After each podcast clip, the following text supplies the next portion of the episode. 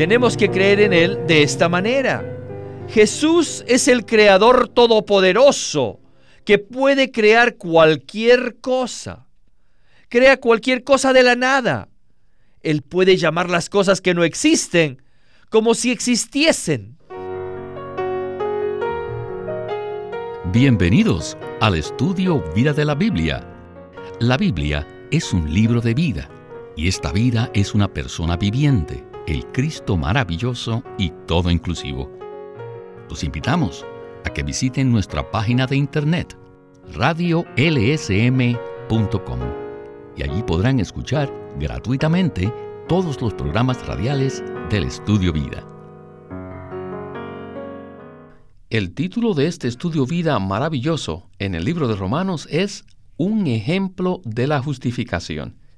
Y el hermano José Ramón Asensio está una vez más con nosotros para los comentarios del estudio vida. Saludos José Ramón. Estoy muy feliz de estar en el estudio vida de Romanos. Verdaderamente me impresiona este estudio vida, porque Pablo al escribir la epístola a los romanos tenía en mente el libro de Génesis. Por ejemplo, por medio de Abraham, el Espíritu Santo nos da un cuadro claro y un ejemplo viviente de la justificación. ¿Qué nos puede usted decir al respecto, José Ramón? Aparentemente la justificación es solo un asunto doctrinal, pero en realidad la base de esta doctrina es la experiencia. Pablo escribió el libro de Romanos basado en la experiencia. La prueba de esto es el hecho de que no solo nos presenta la doctrina de la justificación en el capítulo 3, sino que en el capítulo 4 nos da un ejemplo viviente, un patrón o un modelo de la experiencia de la justificación en la persona de Abraham. Abraham es una persona que creyó en Dios y el Dios a quien él creyó da vida a los muertos y llama las cosas que no son como existentes. Abraham seguramente disfrutó la experiencia de justificación en su vida. Esto no es meramente un asunto mental de doctrina. Me gusta este versículo en Romanos 4:3 que dice, ¿qué dice la escritura? Creyó Abraham a Dios y le fue contado por justicia. Nosotros los cristianos creemos en Jesucristo. Cuando creemos en Él, esto nos es contado por justicia. Justificación significa ser aprobado por Dios conforme a su norma de justicia. La justificación no es por obras, sino por fe. Aparte de Cristo, Ningún hombre puede ser justificado por Dios. Pablo, al escribir acerca de la justificación, nos presenta el ejemplo de Abraham. El Dios a quien Abraham creyó da vida a los muertos y llama las cosas que no son como existentes. Abraham creyó en el Dios de resurrección y fue justificado. Amén. Con esto ya estamos listos para el estudio vida de hoy. Adelante con Witness Lee. A mí verdaderamente me encanta este libro. Debido a que Romanos está escrito de una manera muy sólida y substanciosa. Cubre muchas doctrinas, pero está escrito según las experiencias no según ninguna clase de teoría, sino que todo está basado en la fe y las experiencias. Así que igualmente, con este punto de la justificación, el apóstol Pablo tomó un buen ejemplo. No solamente una doctrina, sino un ejemplo sólido y substancial. Este ejemplo es una persona. El nombre de esta persona fue Abraham. Debemos saber que Adán fue creado, pero Abraham fue llamado.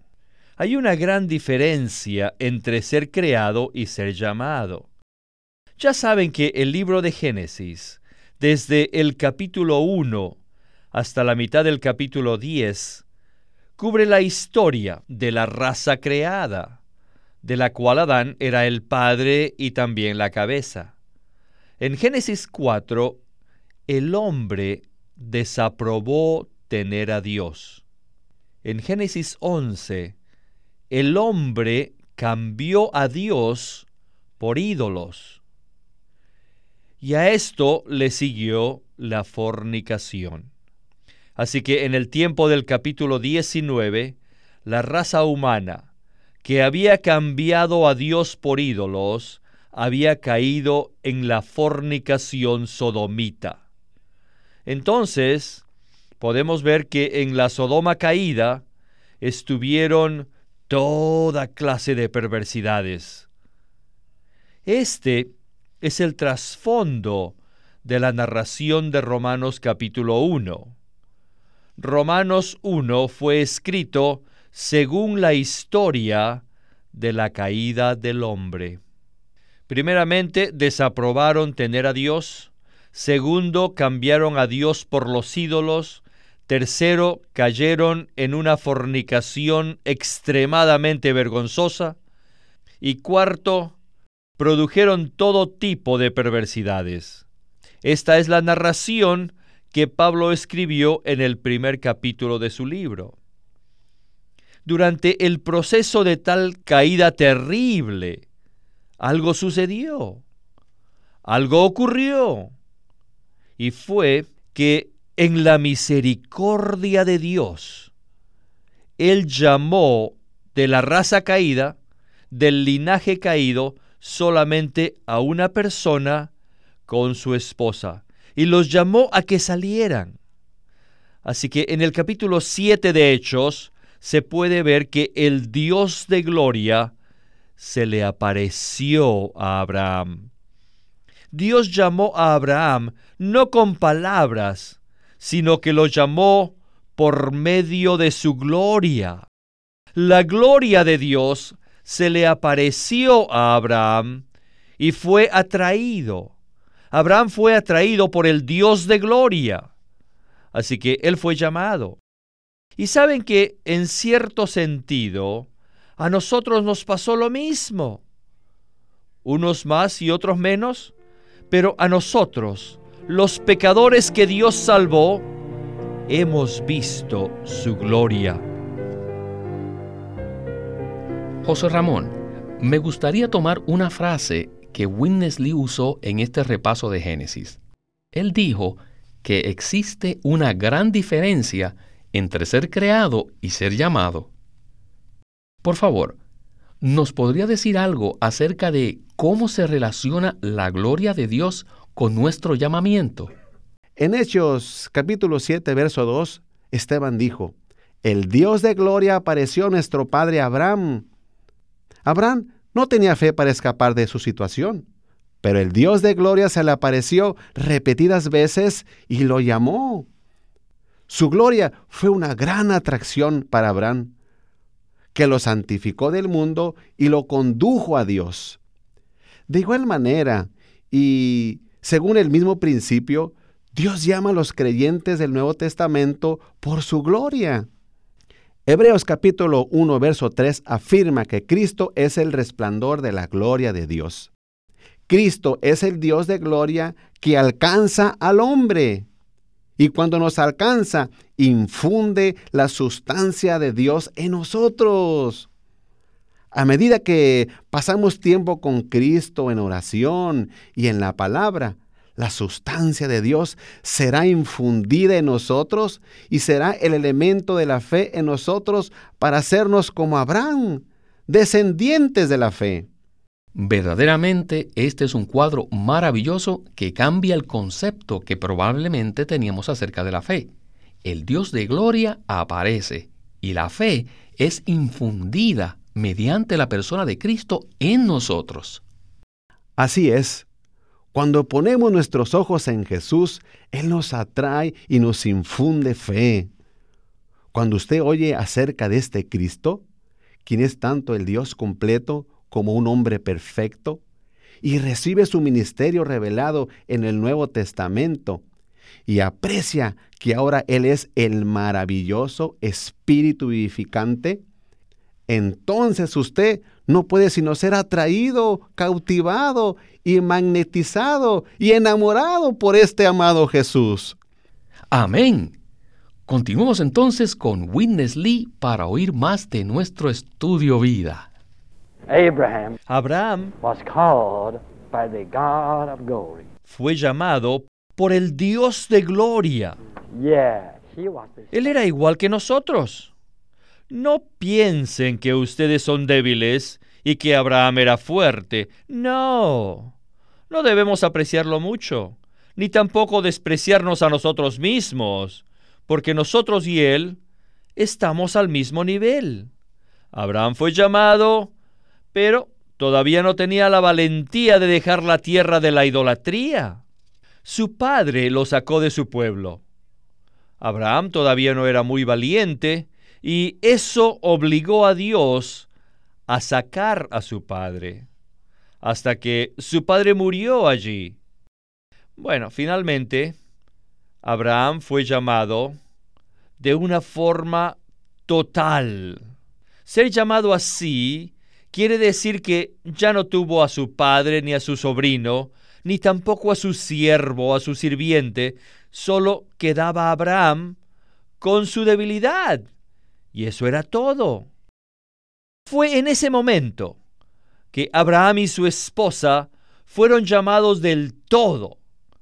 Pero no digamos del todo todavía, porque Abraham aún no salía de sí mismo.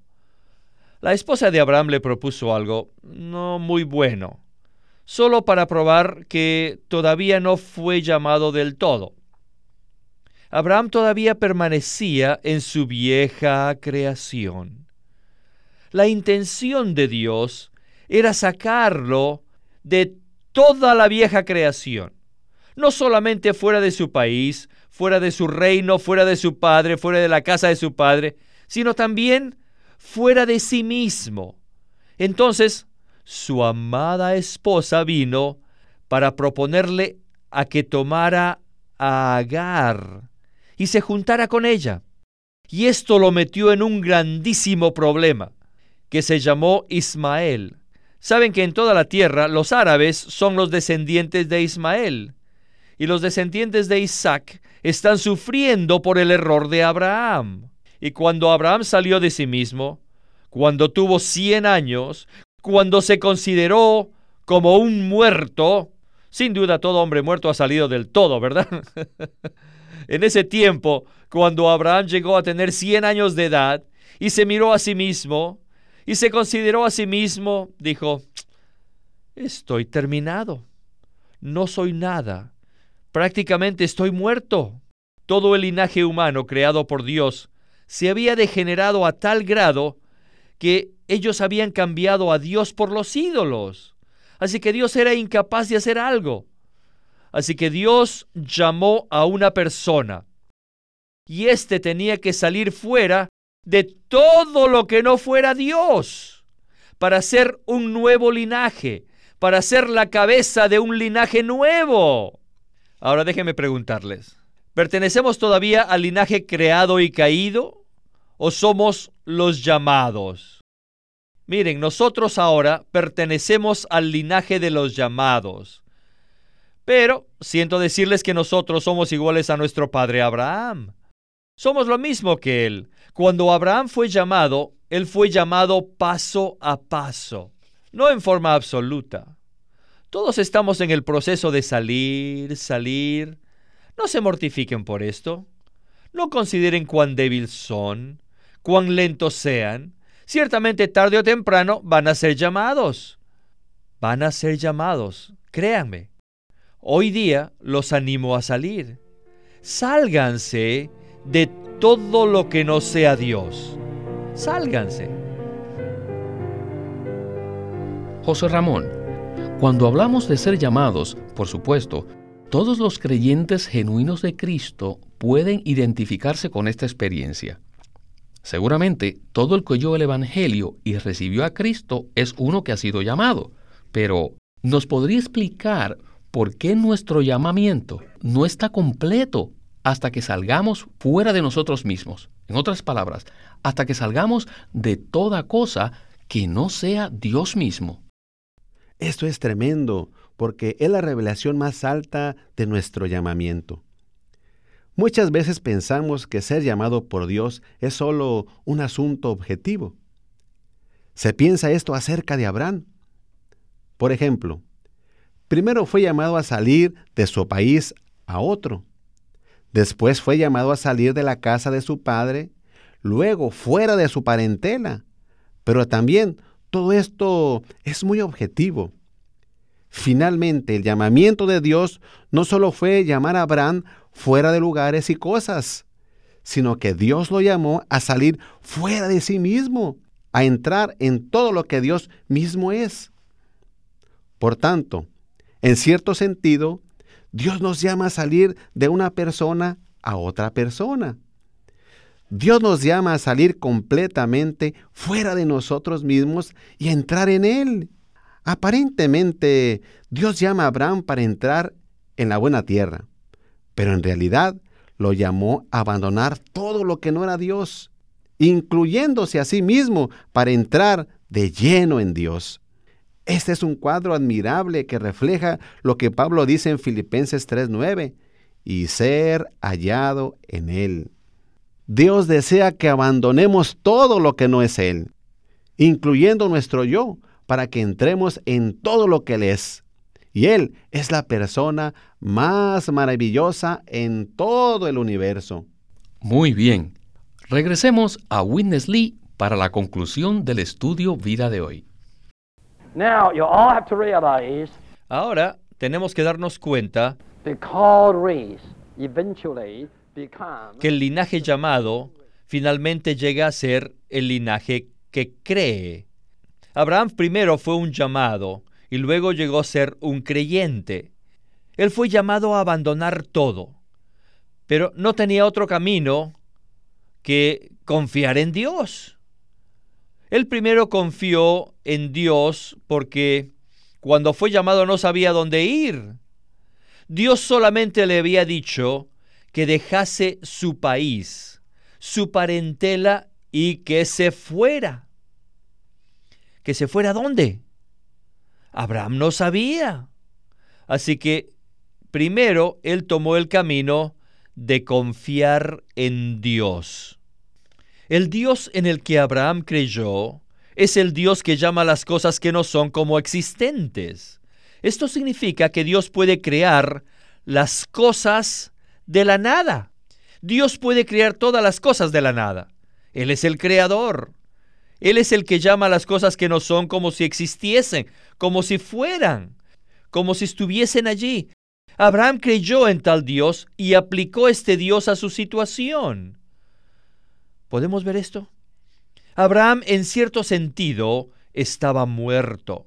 No tenía nada de poder, no tenía energía ni fortaleza para producir hijos. Pero Dios llamó a Isaac, quien no era como si fuese. Isaac no existía y no había ninguna posibilidad de producir a tal Isaac.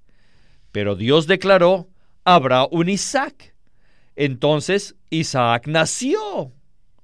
Dios llamó lo que no era como existente.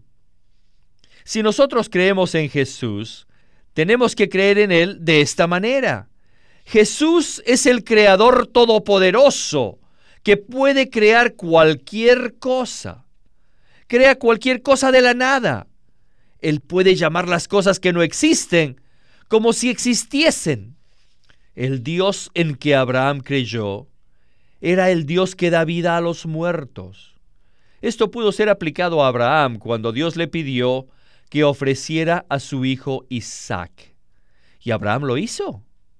Hebreos 11, 17 al 19 nos dice que cuando Abraham hizo esto, él tenía la fe de que Dios le levantaría de los muertos.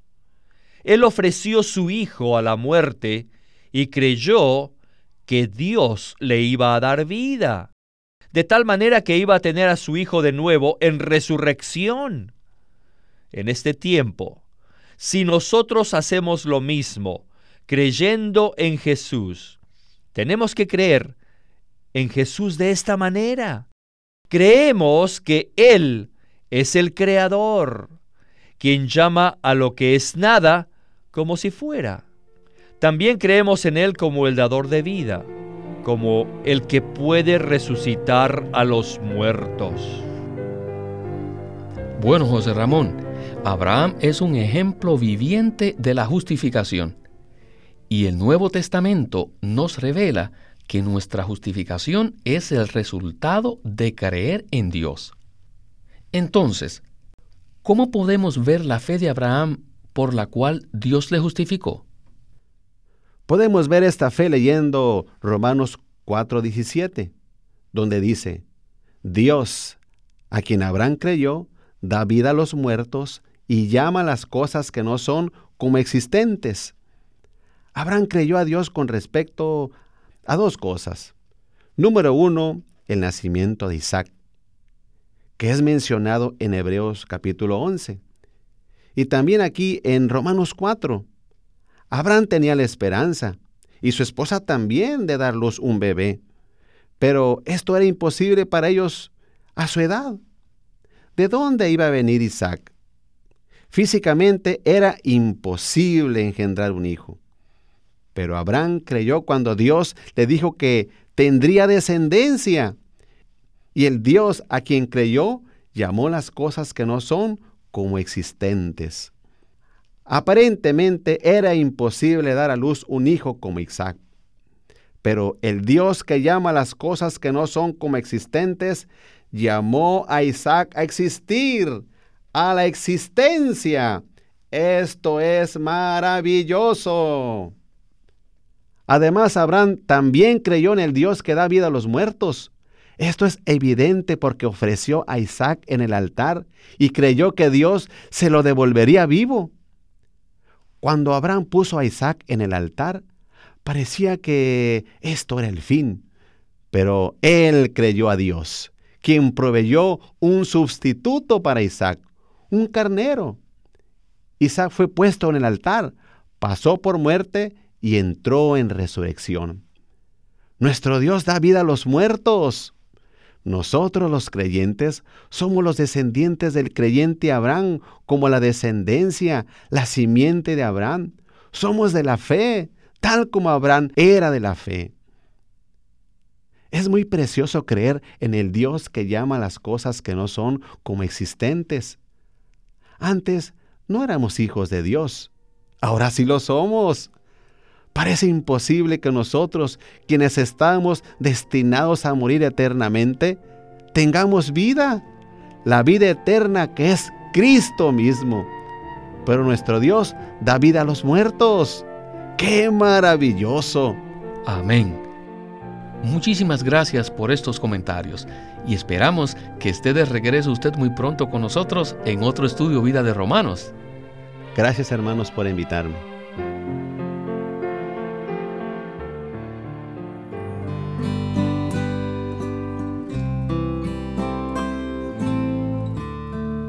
Living Stream Ministry presenta el libro La salvación en vida que Dios efectúa, por Witness Lee. En este libro, Witness Lee presenta la tremenda revelación de que nuestra salvación tiene dos aspectos, que son el aspecto jurídico, donde Cristo nos redimió de la caída y del pecado con su muerte, pero también después de habernos redimido, mucho más nos salva por medio de su vida la cual Él imparte por medio de su Espíritu a nosotros. En este libro, La salvación en vida que Dios efectúa, el hermano Lee presenta que esta salvación en vida, después de ser redimidos, tiene al menos cuatro pasos, que son la regeneración, la transformación, la conformación y la glorificación. Les recomendamos a todos leer este libro para estar muy claros de cómo se efectúa la salvación en vida hoy en nuestra vida cotidiana. Y al final, cómo seremos glorificados con la gloria de Dios. Puede pedirlo en su librería cristiana o llámenos al 1-800-810-1149 para obtener más información de cómo obtener este libro, La salvación en vida que Dios efectúa, por Witness Lee. Witness Lee nació en 1905 y fue criado en una familia cristiana. A la edad de 19 años fue completamente capturado para Cristo, a quien se entregó incondicionalmente para predicar el Evangelio el resto de su vida. Al comienzo de su servicio al Señor, conoció a Watchman Nee, quien ya era reconocido predicador, maestro y escritor, y con él sirvió en la casa publicadora llamada Librería Evangélica de Shanghai. En 1949, Witness Lee fue enviado por el hermano Ni y sus colaboradores a que saliese del país a Taiwán para asegurarse que lo que el Señor les había dado no se perdiera. Y allí comenzó la obra de predicación y publicación, por lo que también experimentó la abundante bendición del Señor. En 1962, el hermano Lee recibió la carga de ir al occidente y fue y se estableció en California. Durante sus 35 años de servicio en los Estados Unidos, ministró en reuniones semanales, conferencias, entrenamientos, dio miles de mensajes y publicó más de 400 libros, los cuales se han traducido a más de 14 idiomas. Él nos ha dejado una presentación prolífica de la verdad en la Biblia y su obra principal, el estudio vida de la Biblia tiene más de 25.000 páginas de comentarios de todos los libros de la Biblia, desde el punto de vista del disfrute de Dios que los creyentes deben tener y de la experiencia de la vida divina en Cristo por medio del Espíritu Santo. Este ministerio enfatiza la experiencia de Cristo como vida y la unidad práctica de los creyentes. Queremos animarlos que visiten nuestra página de internet libroslsm.com. Allí encontrarán los libros impresos del Ministerio de Watchman Nee y Witness Lee, la Santa Biblia versión recobro con sus notas explicativas y también encontrarán folletos, himnos, varias publicaciones periódicas y libros en formato electrónico. Por favor, visiten nuestra página de internet libroslsm.com. Una vez más, libroslsm.com. O llámenos a nuestro teléfono gratuito 1-800-810-1149. 1-800-810-1149. Además, si desean, pueden comunicarse con nosotros enviándonos un correo electrónico a estudiovida lsm.org. Una vez más, estudiovida.lsm.org.